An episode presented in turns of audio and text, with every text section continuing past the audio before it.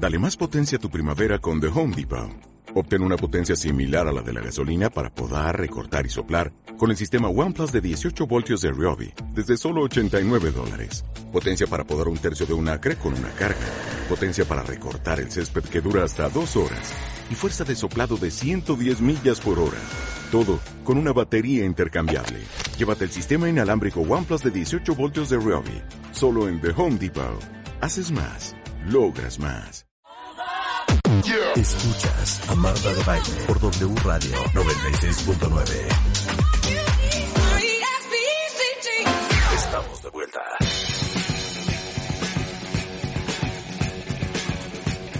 Estamos de regreso en W Radio, son las 12 y 8 de la tarde. No sé por qué nos causa tanta gracia a Rebeca y a mí. Te vamos a hacer el simulacro, cuentavientes, y a ti también, Mario. Sí. ¿Por qué unas relaciones jalan y Y la mía, no, no es así. Es porque unas relaciones no funcionan, Marta, y la tuya nomás no jala. no? ¿Por qué unas relaciones funcionan?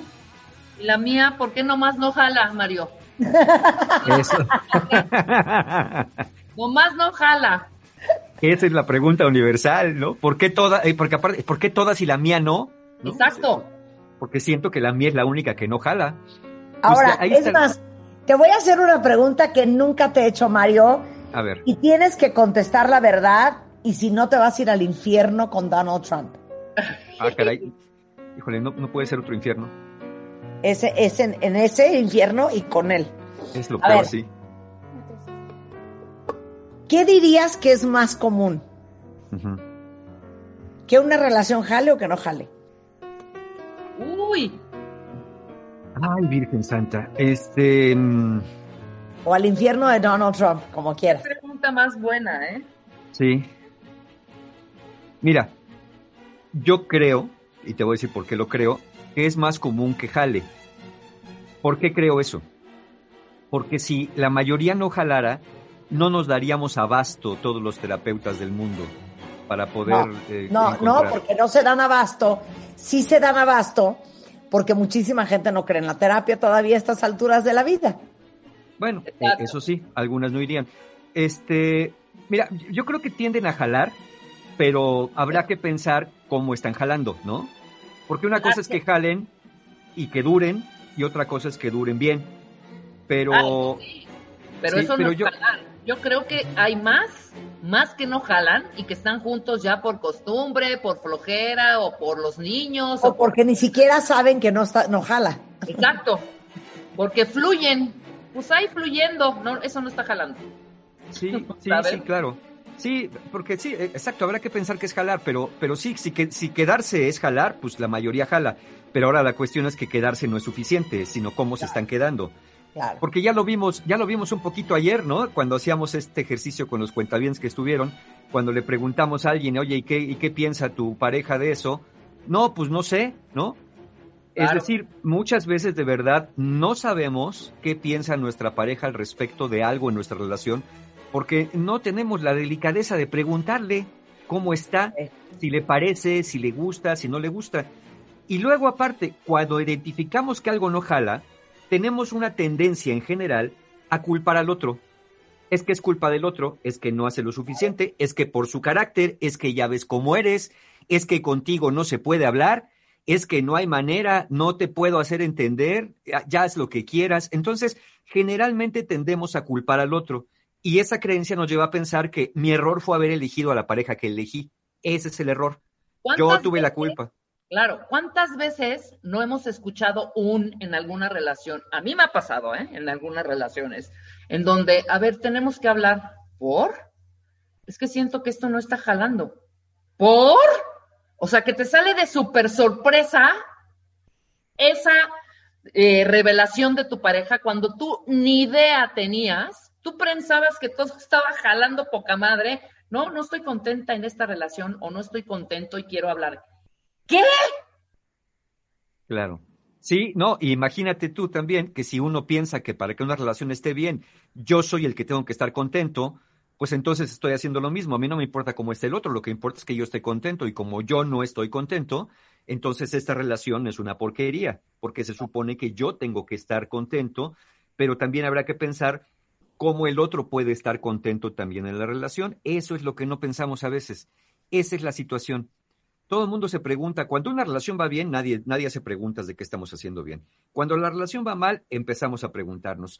Pero como, como dije, esta pregunta viene de qué está haciendo mal mi pareja, ¿Por qué, no, por qué no puedo ser feliz, por qué no me da lo que necesito, por qué no me escucha, por qué no me comprende. Es siempre este lamento, ¿no? Un poco como infantil. El sexo, Mario, el sexo, el sexo. el sexo es otro tema también que, que, como ya vimos y ya veremos, es un tema todavía sigue siendo tabú en muchas relaciones. Entonces, ¿qué, qué, qué es lo que pasa? ¿Es mala suerte? ¿Es que al otro no le importa? Porque esa también es fabulosa. Es que, ¿sabes qué? A ti todo te vale, a ti nada te importa, a ti todo se te resbala. Pero volvemos al mismo punto, es al otro. No nos miramos a nosotros qué cosa estamos haciendo. Y es muy poco probable que al otro de verdad la relación no le importe nada. Más bien, quizá el otro ya se hartó, ya no está teniendo la posibilidad de encontrar cómo conversar, en fin, ya, ya hay muchas cosas que se van descomponiendo en una relación que si no las vemos, dejamos que se descompongan. Pero además hay cosas que no sabemos que podríamos dar en la relación que ayudaría a que esa relación estuviera mejor, pero, pero no. O sea, ¿qué, es, ¿qué es lo principal que uno puede dar en una relación para que la relación esté bien? ¿Qué es comprensión? ¿Fidelidad? ¿Paciencia? ¿Qué es lo que podemos dar? Y esto como no nos queda claro, muchas personas dicen, no, ¿sabes qué? Esto de las relaciones es bien complicado. Pues sí, es tan complicado como el álgebra cuando no le entiendes al álgebra. Yo, yo quiero pensar que una persona que sepa de álgebra no se le hace tan complicada. Igual que una persona que sepa de química o de física, no se le debe hacer tan complicado. Pero para el resto de los mortales, a mí me ponen una fórmula de un átomo o la tabla periódica de los elementos o A más B igual a C al cuadrado y me pongo a llorar porque no le entiendo. Y muchas veces la tendencia es que cuando algo no le entendemos, decimos, ay, ¿sabes qué? Esto está muy complicado, yo ya mejor no hago nada, ya mejor no digo nada, y entonces en lugar de ponerme a tomar clases de matemáticas, mejor renuncio a, ejecutar la operación correcta porque no tengo idea cómo se hace, porque me metí a la escuela superior de matemáticas sin saber sumar dos más dos, y eso a veces hace que la relación se descomponga. De ahí viene todo el meollo del asunto. Cómo nosotros dos en una relación de pareja tenemos tantas incompetencias acumuladas que vamos llevando a una relación a la ruina. y miren, no, no lo digo yo. Hay un estudio que se publicó el año pasado, 2020, en una revista que se llama eh, Procedimientos de la Academia Nacional de Ciencias en Estados Unidos. Y este, yo podría decirlo, y por eso, por eso quiero abrir el año con esto, para, para, para darle luz a todas las personas que están en esta oscuridad en sus relaciones de pareja. Es un estudio el más grande que se ha hecho hasta la fecha donde 31 investigadores, que no son pocos para un estudio, eh, analizaron el resultado de 43 estudios que se han hecho en relaciones de pareja. 43 estudios. Y este estudio engloba el resultado, lo hicieron a través de Machine Learning, es decir, con, con análisis computacionales, para poder detectar de esos 43 estudios, de esos 31 investigadores, qué era lo que hacía a las relaciones de pareja más duraderas y felices si estaba presente.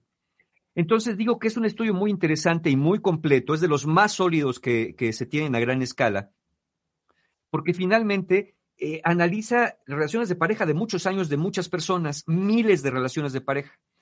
Y algo que encontraron fundamental en este estudio, y ahorita vamos a ver cuáles son los siete elementos que hacen una relación de pareja buena, algo que encontraron bien importante y bien interesante es que todos tenemos una idea muy generalizada, que nuestra tarea es elegir a la persona correcta.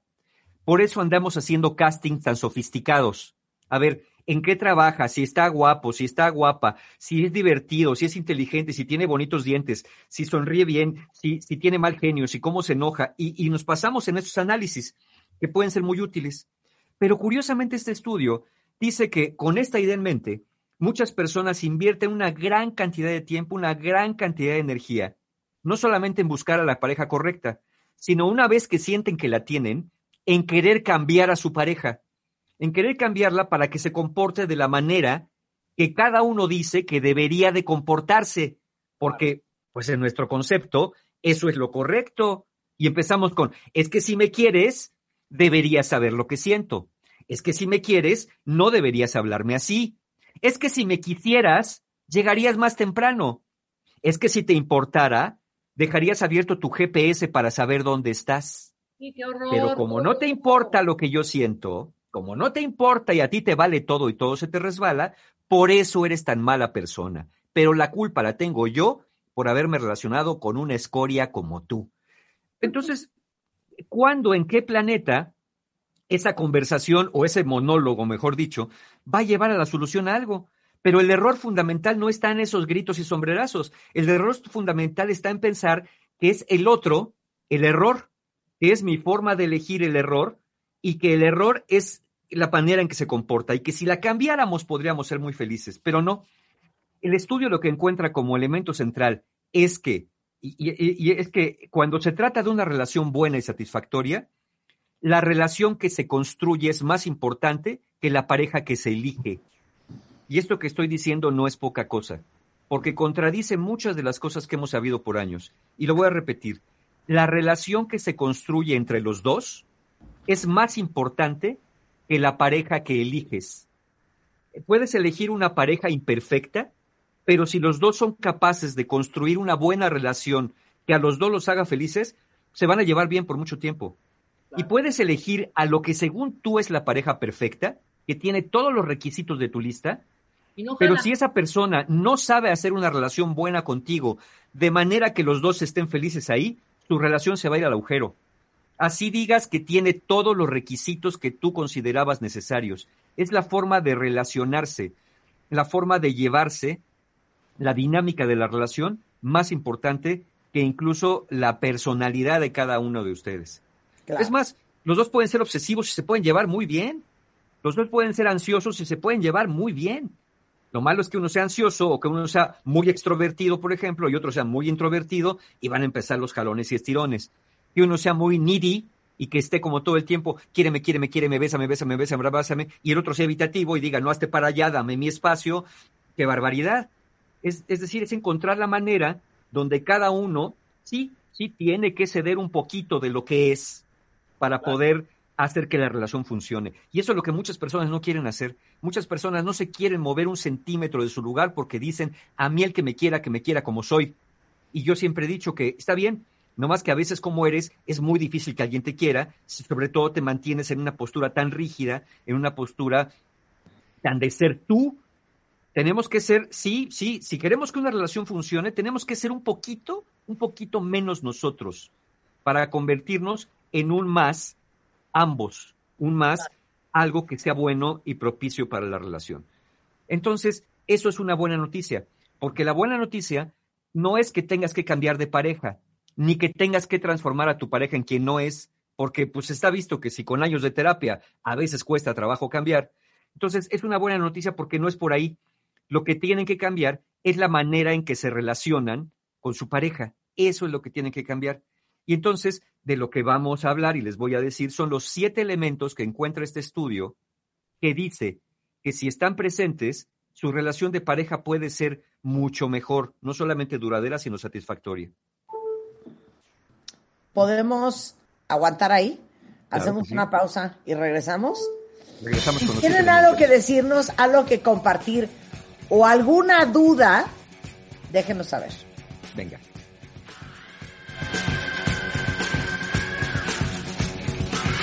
Marta de Baile, al aire, por W Radio 96.9. Hacemos una pausa.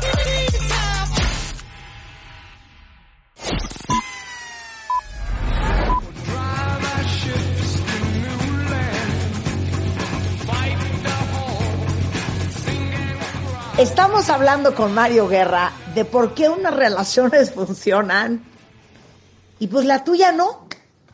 Como por arte de magia, todo el mundo está bien en pareja, pero tú siempre estás en problemado. Entonces, ¿en qué nos quedamos antes del corte, Mario?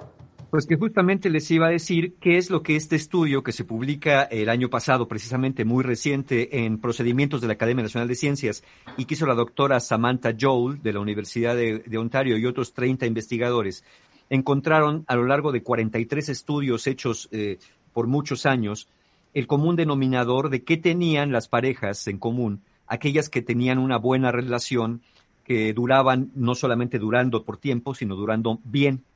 Y vamos a ver cuáles son los siete elementos principales que una relación debería de tener para que, según este estudio y muchos, y, el análisis de 43 estudios nos dicen la ciencia que funciona. Hey, pongan mucha atención a ver cuáles de estos siete tienen ustedes y cuáles no, y van a entender Fíjense que todo. no, no son, no son los que comúnmente hemos dicho, que eso es lo interesante. Ahí les va el primero. Los dos tienen que sentir que su pareja está comprometida en la relación. Ojo con esto. Yo puedo decir que estoy comprometido contigo en una relación, pero tú no lo sientes. Y es como si no estuviera comprometido en la relación. Claro. Una persona que se ve, que se siente, que invierte en una relación, es una persona que tiene el deseo de quedarse.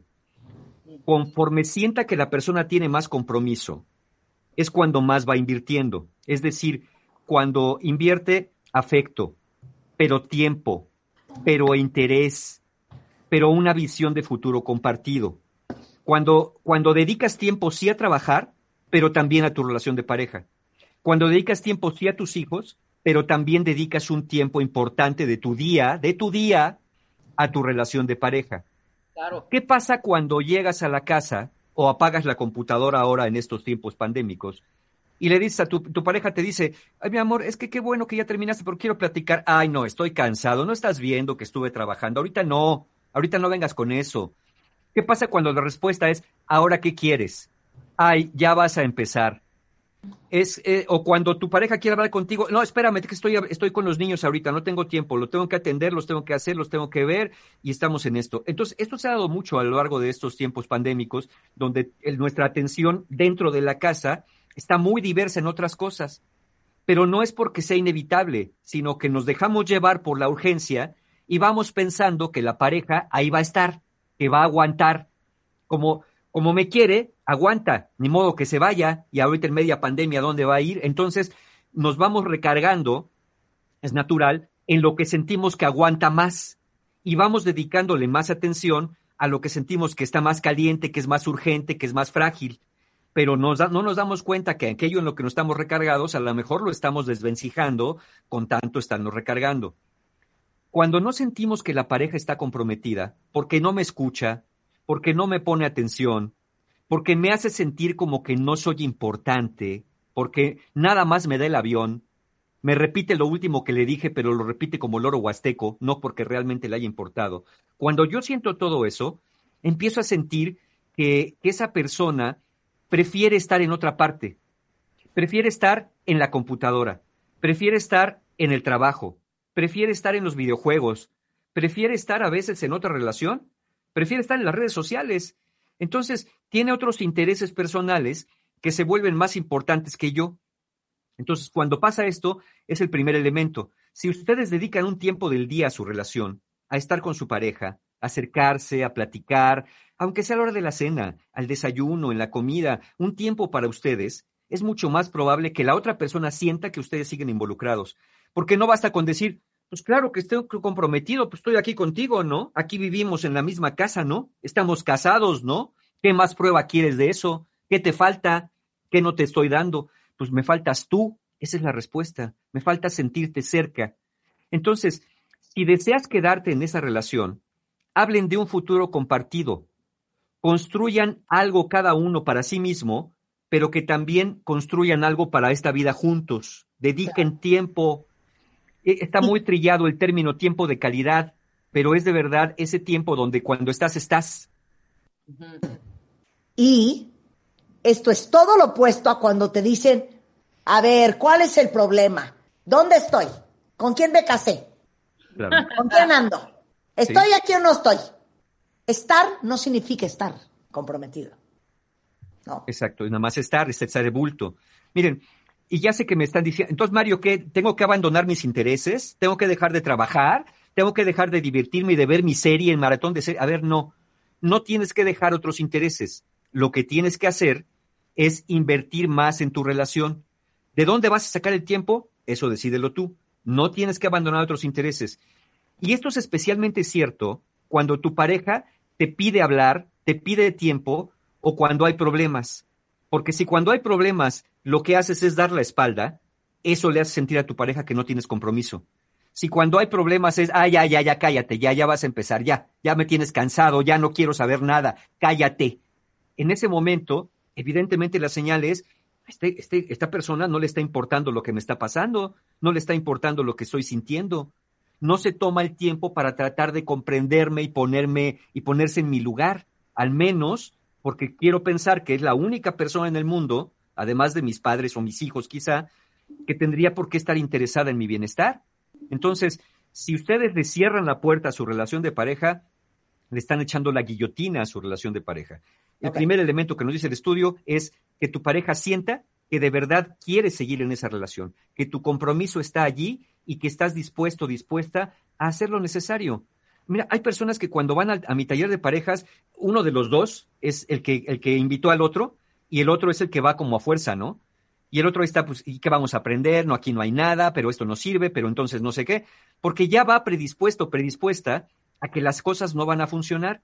Y yo, yo, yo siempre he dicho, si vas a cerrar una puerta, tienes obligación de abrir una ventana. Es decir, tu pareja te dice, vamos a un taller, y tú le dices, no, bueno, leamos un libro, no, vayamos a terapia, no, ok, no eso, entonces, ¿qué? No, pues, pues yo pienso que es esto lo que nos hace falta. Pero si la respuesta es nada, entonces está cerrando todas las puertas y no abre ninguna ventana. Entonces, es el primer elemento, nivel de compromiso percibido. Segundo elemento que va un poco de la mano, apreciación. La apreciación es sentir que tu pareja siga interesada en ti en todos los aspectos de tu vida, desde el físico, pero el intelectual, pero el de relaciones, pero en tus gustos. Es, es sentir que tu pareja al menos trata, de verdad trata, de comprender tus puntos de vista. Que tu pareja valora lo que haces, que te valora como persona y valora tus opiniones. Claro. E, es, es valorar al otro es dejarlo que te cuente sin corregirlo. Qué fastidioso es eso cuando haces algo y tu pareja te corrige. Y haces otra cosa y te corrige. Y ya dices otra cosa y te corrige. Vamos, que no te deja ni cometer errores. Entonces, si tu pareja cada vez que habla, lo corriges o la corriges, le das un consejo no solicitado, es, tratas de darle la lección, de regañar, casi, casi como dame tu acta de nacimiento porque te voy a reeducar, porque estás muy mal de la cabeza, porque no sabes nada. Bueno, en ese momento, esa persona no se siente apreciada.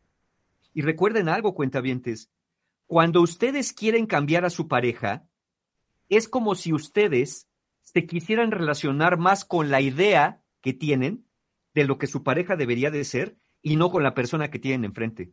Es decir, están enamorados de una idea, no de esa persona. Por eso quieren convertir esa persona en la idea que tienen de lo que debería de ser. Si realmente estuvieran enamorados o enamoradas de esa persona, podrían amarla con todo lo que trae, pero no. Tratan de, están enamorados de un ideal, están enamorados de un George Clooney o vayan a saber de quién, que quieren que su pareja se comporte así, una mezcla de George Clooney con Dalai Lama, este, Madre Teresa y todo personaje santiguado que solamente les dé la razón. Entonces, todo esto cómo se ve en palabras, en actitudes que van de la mano, la apreciación, con ser amable con tu pareja, con ser respetuoso, con la empatía.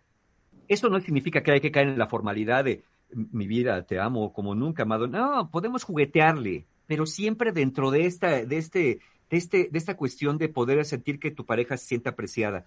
Una baja apreciación va a hacer que al otro lo trates como si no fuera importante, que tus opiniones te parezcan tonterías y que sus necesidades como problemas o molestias a resolver. Por eso, la frase más común de personas que no aprecian a su pareja es, ¿y ahora qué quieres? Ah, ya vas a empezar. Uh, ya, ¿ahora qué? Entonces, o, ya vas a empezar con tus tonterías, eh, eh, tus happy problems, ¿no? Problemas los míos, los tuyos qué, de qué te quejas, si estamos bien. E, es como decir, tus quejas son mínimas, son estúpidas, son tontas, tú eres una persona defectuosa, eres una persona frágil, una persona débil, no vales para nada. ¿Qué hacer en este caso?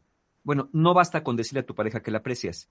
Hácelo saber de manera que pueda entenderlo. ¿Se acuerdan que hemos hablado de los cinco lenguajes del amor? Bueno, ahí tienen. Y seguramente por ahí nos, nos, van a ayudar ahí con Marta para poner el programa que hicimos de los cinco lenguajes del amor, porque es bien importante que sepas cómo expresarle a tu pareja la apreciación que sientes por ella o por él, de manera que entienda que verdaderamente estás apreciando y no que quieres cambiarlo, que quieres corregirlo o que te la pasas eh, regañando todo el tiempo.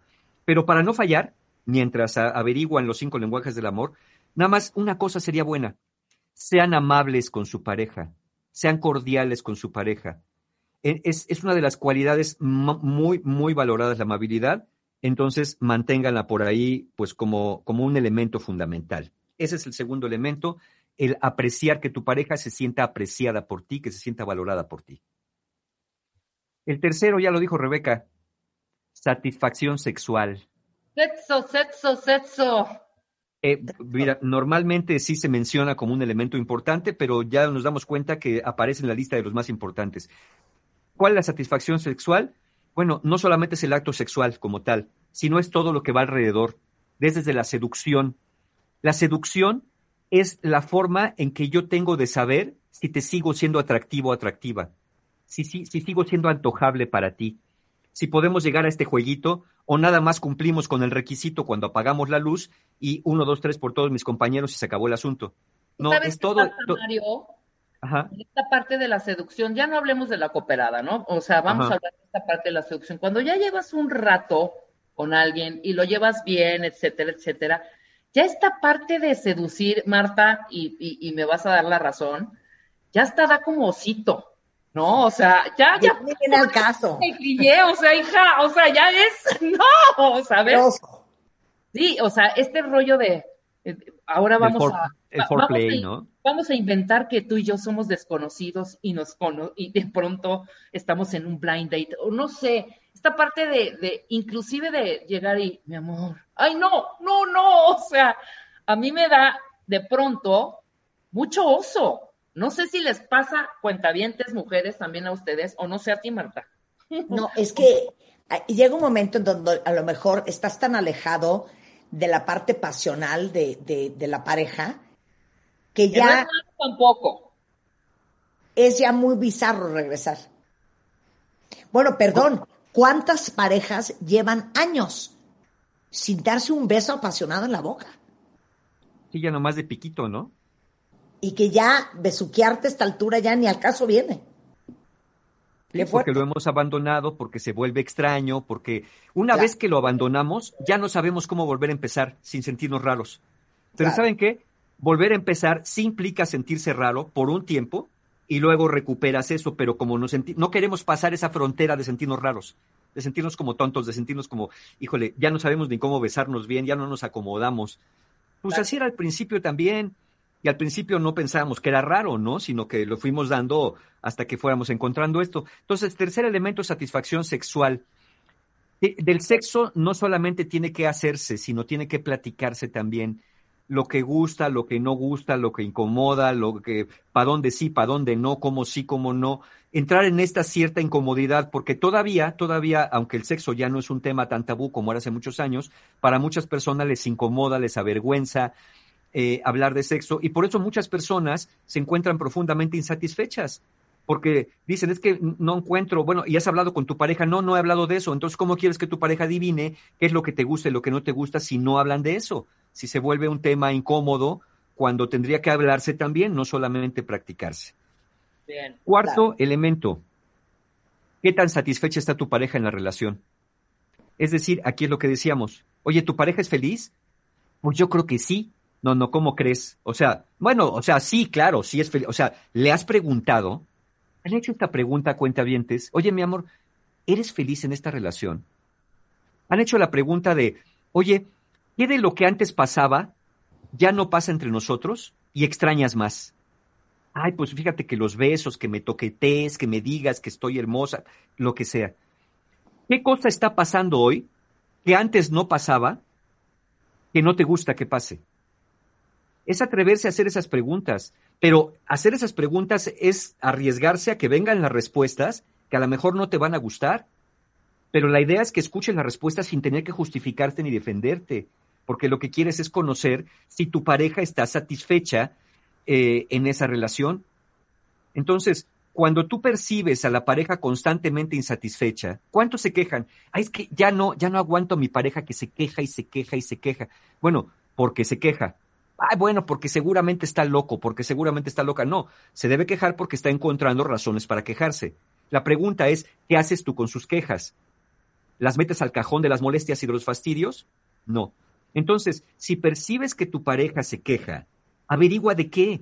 Trata de entender cómo está viendo la relación. Si puedes, resuelve el tema. Ofrécele a tu pareja una explicación de por qué estás así o por qué actúas así, pero sobre todo traten de encontrar la manera de resolverlo, porque de otra manera, si tú sientes, si tu pareja eh, está insatisfecha y tú no le preguntas y no te lo dice, pues la relación no hace más que irse deteriorando cada vez más y, tu pareja se va a encontrar triste, desesperanzada y, la cuestión eh, no va para bien.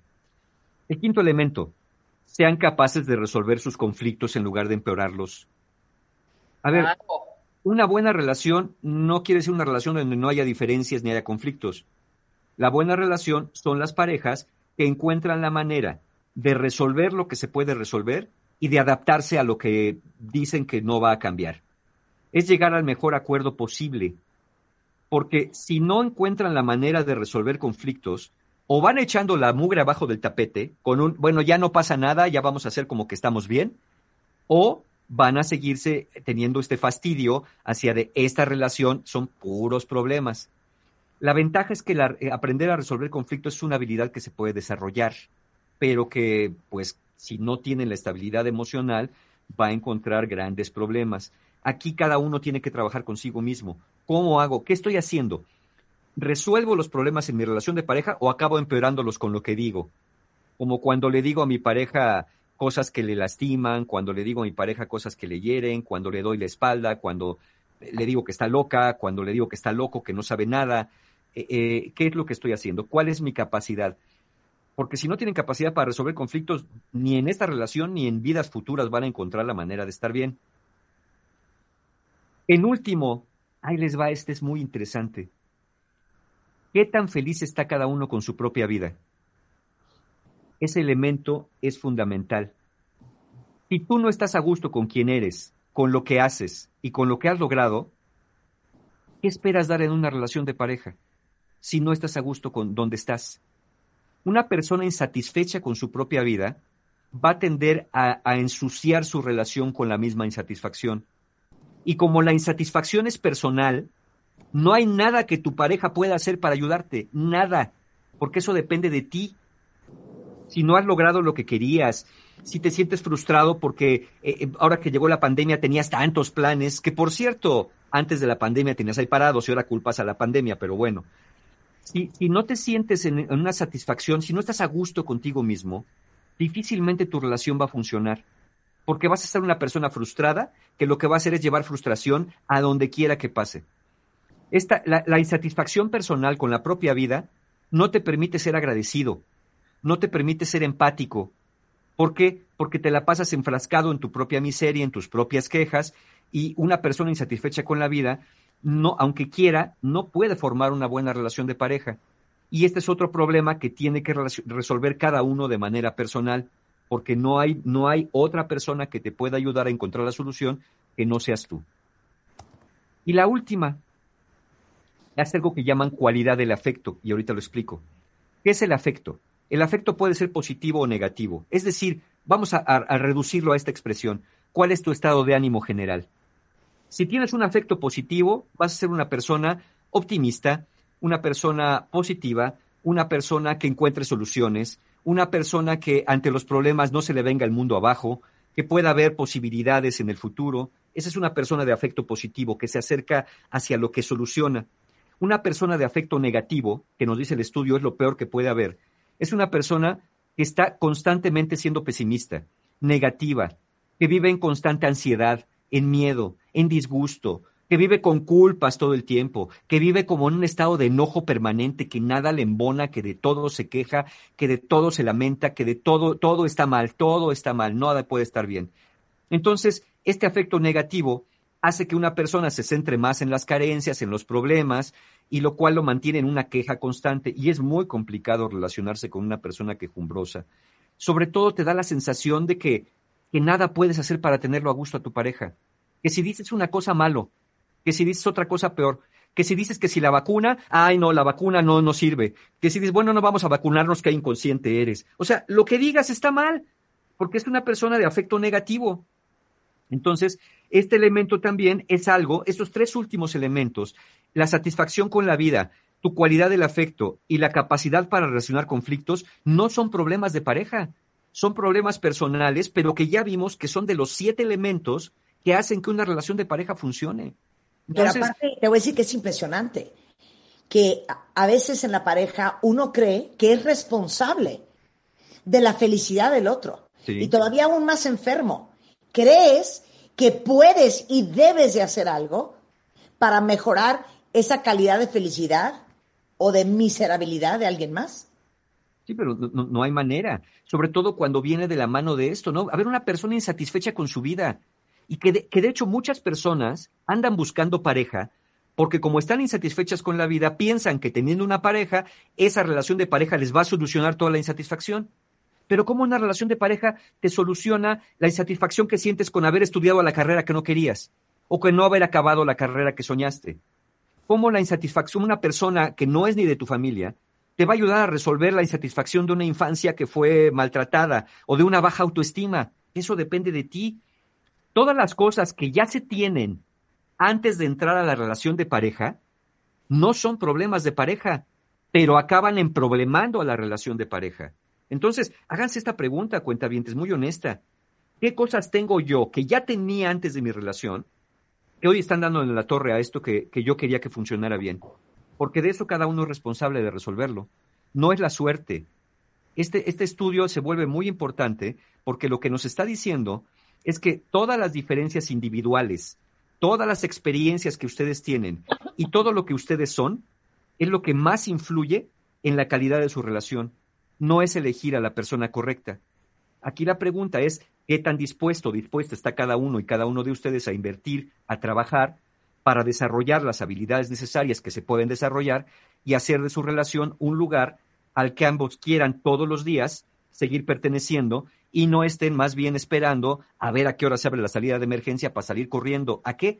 Pues a lo mismo, porque el problema se lo van a llevar con ustedes. No es la pareja, sino a donde huyan va a seguir el mismo problema con otra persona, porque lo que hacen ustedes es eh, arruinar, arruinar las relaciones cuando no atienden su propia salud mental. Claro. Bueno, cuenta bien, ¿A terapia o a curso? Lo que prefieran. ¿Traes algo? Lo que sí, claro que sí. Ahora sí que terapia de curso, lo que prefieran. Miren, el sábado tenemos el taller que es nada más para mujeres, los hombres de tu vida.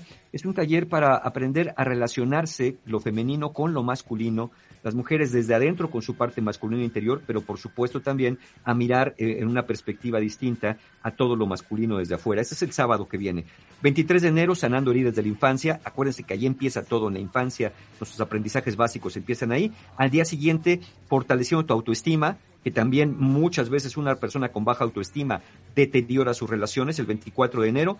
El 30 de enero, sábado, el viaje del héroe, que sigue siendo mi taller favorito, y cerramos el mes precisamente con un taller ideal para los que se identificaron acá, con eh, el arte, la ciencia y el arte de ser pareja, el domingo 31 de enero, para que aprendan a conversar, para que aprendan a comunicarse y se abra una puerta hacia la posibilidad de solucionar estos conflictos que van llevando su relación hacia el hoyo, el desarrollo inevitable. Toda la información de los talleres, toda la información de pago, pues por supuesto la encuentran en la página de mis amigos encuentrohumano.com. Empezamos el año pues ya cargados de talleres y de oportunidades para mejorar. Como dijo Marta, puede ser la terapia, puede ser empezar con una serie de talleres o como sea, pero lo importante es que hagan algo antes que su relación ya no resista más. Muchísimas gracias, Mario. Mario, te queremos, Mario, te queremos. Muchas gracias, yo también. Oigan, con esto nos vamos a ir, pero quiero mandarle un fuertísimo abrazo a toda la familia de Neftalí Méndez Piñón. Neftalí fue operador y productor en los 40 en W Radio, en Radio Educación, en Televisa Niños. Tenía 15 años trabajando con nosotros. Colaboró tanto en el estudio como en la cabina eh, en programas como El Hueso, El Mío, eh, Paulina Greenham, Así las Cosas, en Pasión W, y tristemente el día de ayer perdió la vida debido a COVID. Y queremos mandarle un gran abrazo a Neftali donde quiera que estés y a toda su familia. Te vamos a extrañar muchísimo y lo sentimos todo el equipo de W Radio profundamente. Eh, estamos de regreso mañana en punto de las 10, cuenta bien. Nos vemos en redes sociales el resto de la tarde.